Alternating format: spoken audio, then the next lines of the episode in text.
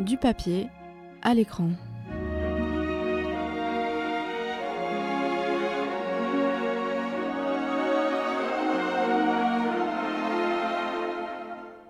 Salut à tous, c'est Justine. On se retrouve pour une nouvelle chronique de Du papier à l'écran.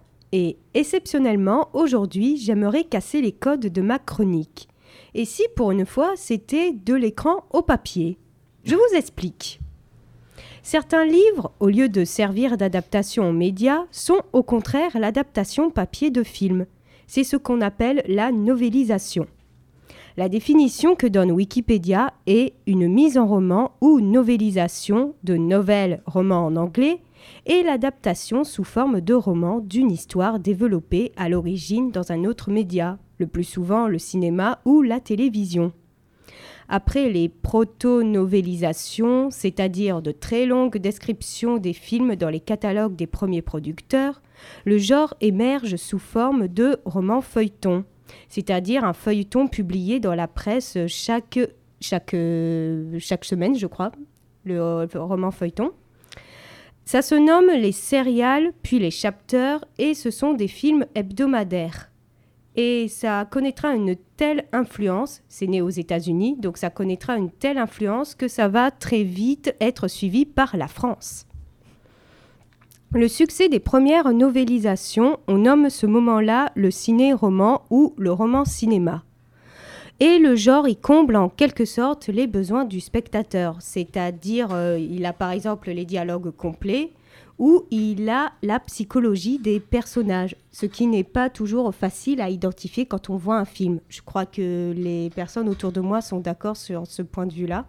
Ah oui, oui, complètement à l'écran, on n'a pas toujours, euh, c'est pas toujours facile de décerner la psychologie d'un personnage. Mais après, des fois, c'est fait exprès.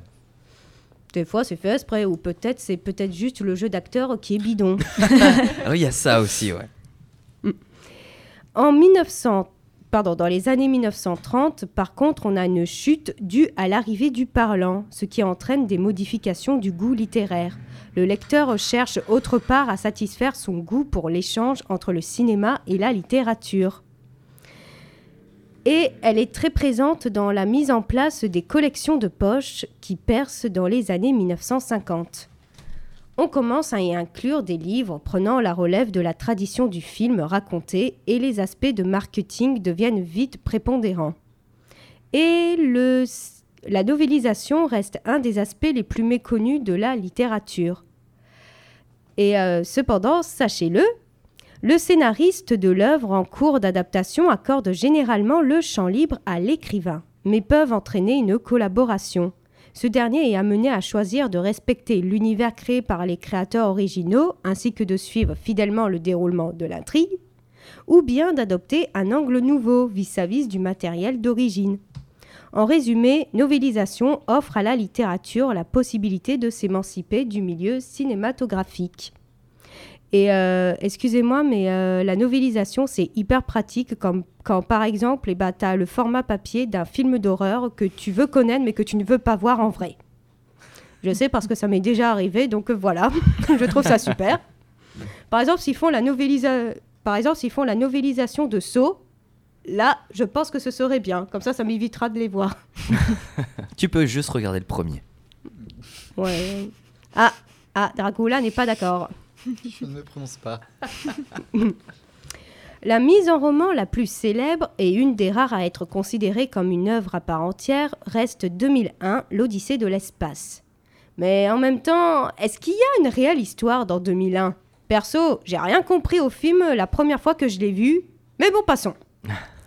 Star Trek, Star Wars, Mission Impossible ou Rain Man, on ne compte plus les films qui ont transposé, euh, qui sont connus sous format roman. Et par exemple, un exemple qui m'a fait très, qui m'a fait beaucoup rire, pardon, c'est en France, il y a Plus belle la vie qui a été également mise en roman. Je n'ose pas imaginer ni le nombre de tomes ni la torture que ça a dû être. C'est génial. Ouais, ben la torture que ça a dû être à de chaque épisode. Après ce petit débrief historique, je veux vous présenter ma novélisation préférée, qui est celle du Cercle des poètes disparus, faite par N.H. Kleinbaum. Elle a un nom euh, vraiment compliqué, désolé. Attends. N.H. Voilà. Le film de Peter Ware raconte le destin tout tracé de pensionnaires d'un austère collège du Vermont bouleversé par l'arrivée d'un nouveau professeur de littérature qui les invite à sortir des sentiers battus et à vivre pleinement leur vie grâce à la formule Carpe diem.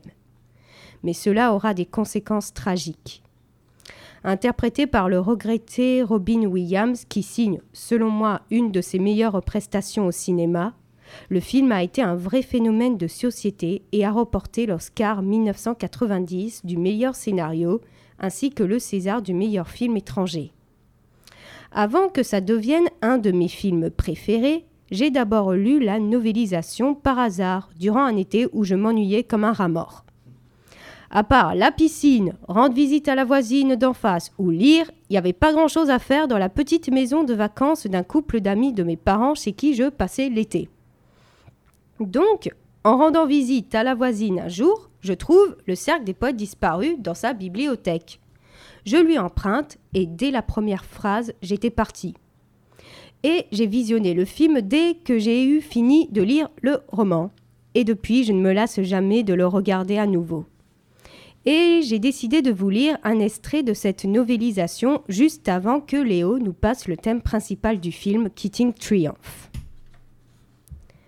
Le lundi matin, la classe se trouva M. Keating en train de se balancer sur une chaise derrière son bureau. Il semblait plongé dans ses pensées. Messieurs, dit-il lorsque la cloche eut sonné le début du cours, ouvrez vos recueils de textes à la page 21 de l'introduction.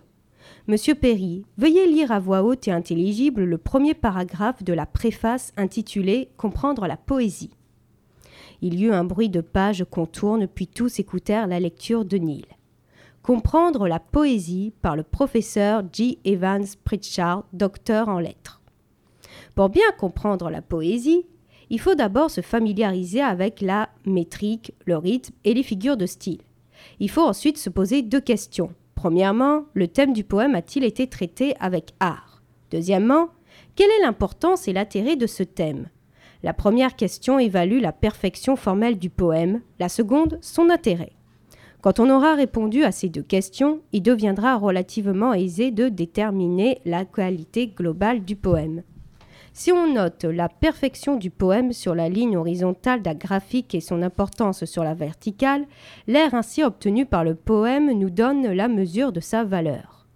Pendant que Neil lisait, M. Keating, une craie à la main, s'était approché sans bruit du tableau noir où, illustrant le propos de Mr. Pritchard, il s'était mis à tracer un graphique en joignant abscisse et ordonnées pour montrer comment le poème de Shakespeare recouvrait largement le sonnet de Byron.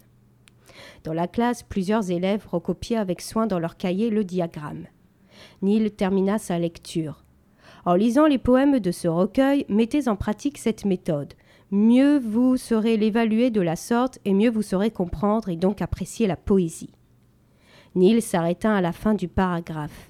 Keating resta un moment silencieux, comme pour attendre que les élèves aient bien assimilé la leçon. Puis il s'approcha du premier rang pour faire face à la classe. De l'escrément, déclara-t-il soudain en détachant les syllabes. les garçons sursautèrent et le regardèrent sans comprendre. De l'escrément, répéta Keating avec plus d'énergie. De l'ordure, de la foutaise, de la chienlit. Voilà ce que je pense de l'essai de monsieur Prichard. Messieurs, je vous demande d'arracher cette page de vos livres. Dans la classe, on échangea des regards incrédules, ne sachant quelle mouche venait de piquer leur professeur. Allons, messieurs, arrachez-la, vous m'entendez? Les garçons restaient interdits, horrifiés à l'idée de cet acte blasphématoire. Plus hardi, Charlie finit par arracher la page de son recueil. Merci, monsieur Dalton, fit Keating. Allons, vous autres, un peu de courage, vous ne retirez pas en enfer pour si peu. Et pendant que vous y êtes, déchirez-moi toute l'introduction. À la poubelle, le professeur J. et Pritchard. Enfin libérés par l'exemple de Charlie, les élèves s'en donnèrent à cœur joie, arrachant à qui mieux mieux les premières pages de leur manuel et les faisant voler au-dessus de leur tête. Keating alla chercher une corbeille dans un coin pour effectuer la collecte. C'est tout pour aujourd'hui. À la semaine prochaine, chers euh, auditeurs.